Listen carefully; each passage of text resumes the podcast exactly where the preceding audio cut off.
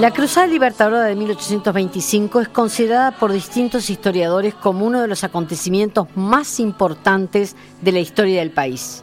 Es que fue cuando un grupo de hombres, liderados por Juan Antonio Lavalleja, llegaron desde territorio argentino para recuperar la independencia de la provincia oriental, comprendida por el territorio uruguayo y parte del actual estado brasileño Río Grande, que en ese, en ese entonces integraba nuestro territorio todo bajo dominio brasileño. Un acontecimiento que tiene muchos elementos que todavía se discuten, como el número de aquellos si realmente fueron 33 y si fueron todos ellos orientales. Bueno, eh, ¿qué les parece si comenzamos entonces? No, Gonzalo lo que me decía es... ¿Es importante que sean 33 o que no lo hayan sido, que hayan sido No, creo que no, que la historiografía ya ha revisado desde el libro de Barrios Pintos, que demostró que no 33, sino 40, e incluso su número siempre revisable, porque hubo más de una lista, en función de una pensión.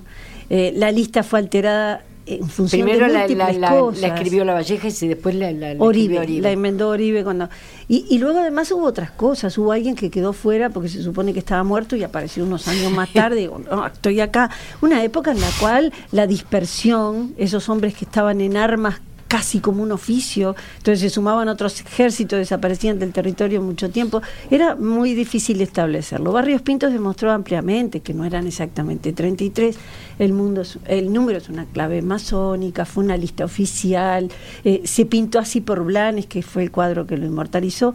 no fue el primero, ¿no? No fue el primero, hubo el de una este, mujer, Pepita Palacios, mm. este, antes, y, yo creo que tampoco importa demasiado. En esencia es un mojón en el ciclo independentista, muy, muy importante, sin duda. No, no hay que ponerlo como un antes y un después, ni, ni, ¿Es, ¿Es el más importante?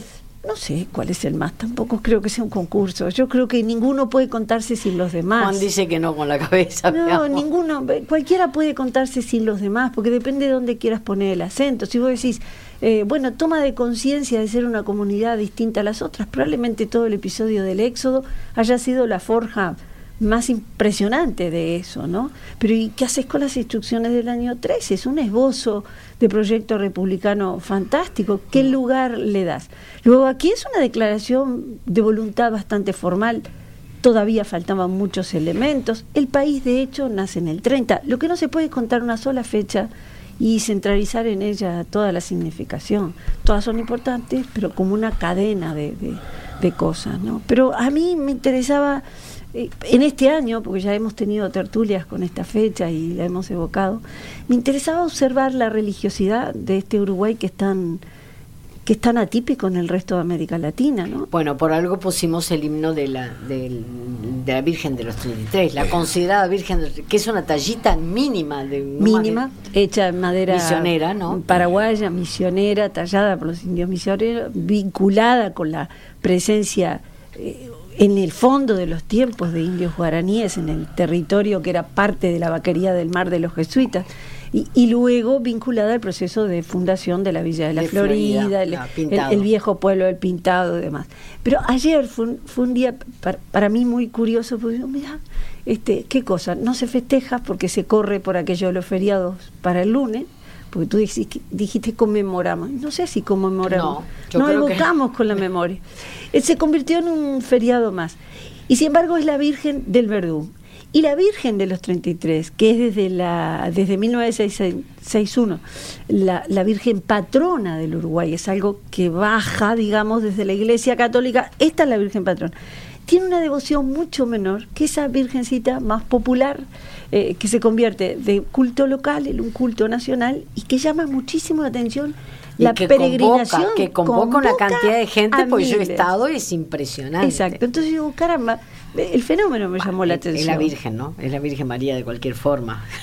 bueno, sí, para los creyentes sí, pero yo me quedé perdón, ¿no? pero me quedé colgada en el fenómeno de las devociones.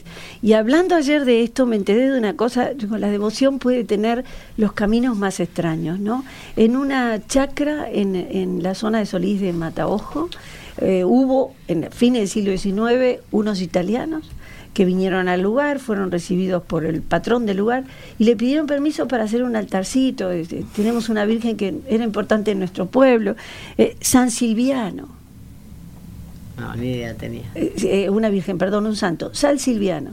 Con el tiempo hay una capilla y es una fecha importante y va casi todo Solís de Mataojo. Entonces digo, las, las veneraciones, los cultos se generan muchas veces a contracorriente de lo que oficialmente indiquen las autoridades eclesiásticas. Y ese fue el fenómeno que a mí me llamó la atención. La Virgen de los 33 tiene detrás, bueno, la, voluntad de la Valleja, la de Oribe, la de todos estos hombres, sin embargo, no tiene de pronto la, la presencia que tiene otra que nació de la gente, ¿no? Juan. Bueno, yo creo que el número 33 es importante. El número 33 es importante porque lo que quiere establecer es establecer el sello de que esto es una cosa masónica. Bueno, la mayoría de los integrantes, de líderes de, ese, de, ese desembarco eran masones. Bueno, yo creo que ese es el significado de los 33, por eso ese número es inamovible, ¿no? Bueno, pero yo quiero, quiero decir, claro, es, Una, manifestación diciendo somos nosotros, aquí estamos, ¿no? Yo lo que quiero ver, algo que seguramente a Ana no le va a gustar, es que es que, ¿qué, fue lo que ocurrió? Lo que ocurrió fue que vinieron de Buenos Aires dos lanchas, una, una con, con Manuel Oribe y otra por, con, la con La Valleja, y se juntaron en territorio nacional con el ejército de Frutoso Rivera. Es decir, que fue exactamente fue el pacto fundacional, digamos, algo así como la tregua que hicieron, porque de ahí salieron los partidos. el pre-abrazo del Monzón. Eso fue, eso fue el e, era, era claramente los partidos fundacionales, es decir, los, los blancos que venían de la Argentina, que eran pro-argentinos, y los, y los colorados que eran pro-brasileros, y que estaban acá. Y que, que, tuvieron toda clase de, contactos con la República de los Farrapos, después, posteriormente. Y, ahora, esa paz, esa paz entre esos proto blancos y proto colorados duró 10 años, porque los 10 años ya estaban en guerra y siguieron durante 70 años peleándose. Es decir, hasta, hasta 1904 se siguieron peleando. ¿no? Bien, vamos a... Eh, eh, Ana no está de acuerdo con tal cual tú lo adelantaste, porque creo que además te adelantaste mucho la historia, pero bueno, vamos a completar la rueda antes. Mauricio. Bueno, yo creo que lo primero para rescatar es el desembarco de los 33 que vinieron en un acto de recuperar territorio nacional este, y tenían una característica, digamos, porque está, viene tan barajada la mano que daba la impresión que llegaron los 33 a la playa de la Graciada, que no era Graciada, sino Graciada. Graciada, sí, de la este, Graciada. Que llegaron ahí, llegaron a tierra y se pusieron a cantarle a la Virgen digamos, quedó medio... La puesta en escena exageró lo de la Virgen. Quedó, quedó, este, eh, lo que señala Bajón es muy importante, digamos, sí, era, este, eh, había una presencia eh, masónica en, los caballeros orientales acá, en, en Venezuela, en, todo el movimiento revolucionario en, toda América, ahí está.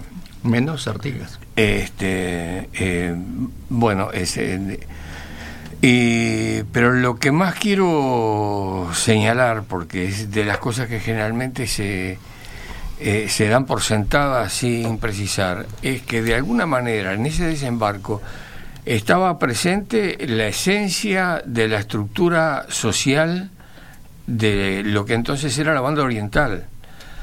Es decir, ahí había eh, criollos, ahí había guaraníes, indios guaraníes, el territorio no tenía límites todavía, ahí había negros mm. este, con, que tomaban los nombres de otros comandantes. De sus amos. Eh, seguro. Ahijados, y, de, otro, de, sus amos. el, el, Oribe que aparece era de la familia Oribe. Los esclavos venían con nombres africanos. y los Artigas también. También, pero también tomaban, y los indios también hacían eso, terminaban tomando sin ser eh, esclavos de ah por admiración también de eh, aparecían nombres eh, este y, y, bueno comenzó una gesta un país que se subleva sobre la base de un hecho que a nosotros nos identifica en la tradición junto con esa secuela que nombraba Ana el éxodo, las instrucciones del año 13. Congreso Abril.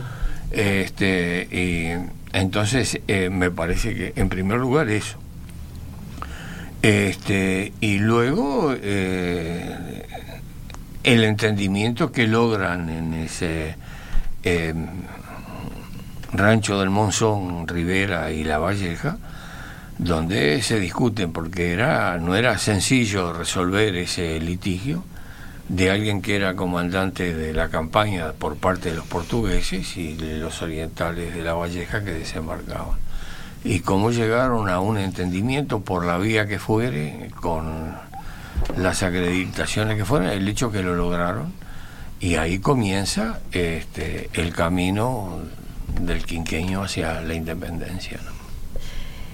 Gonzalo. yo a mí casi que prefiero escuchar a Ana en que no está de acuerdo con, Juan, porque yo venía... Juan, gracias Gonzalo. Juan cometió un anacronismo que me parece importante. Luego, la mayor parte de los 33 fueron blancos, luego en el tiempo, cuando la bandería, y no todos, no todos, la mayoría. Hubo algunos que, que fueron pelearon junto a Rivera. Por supuesto.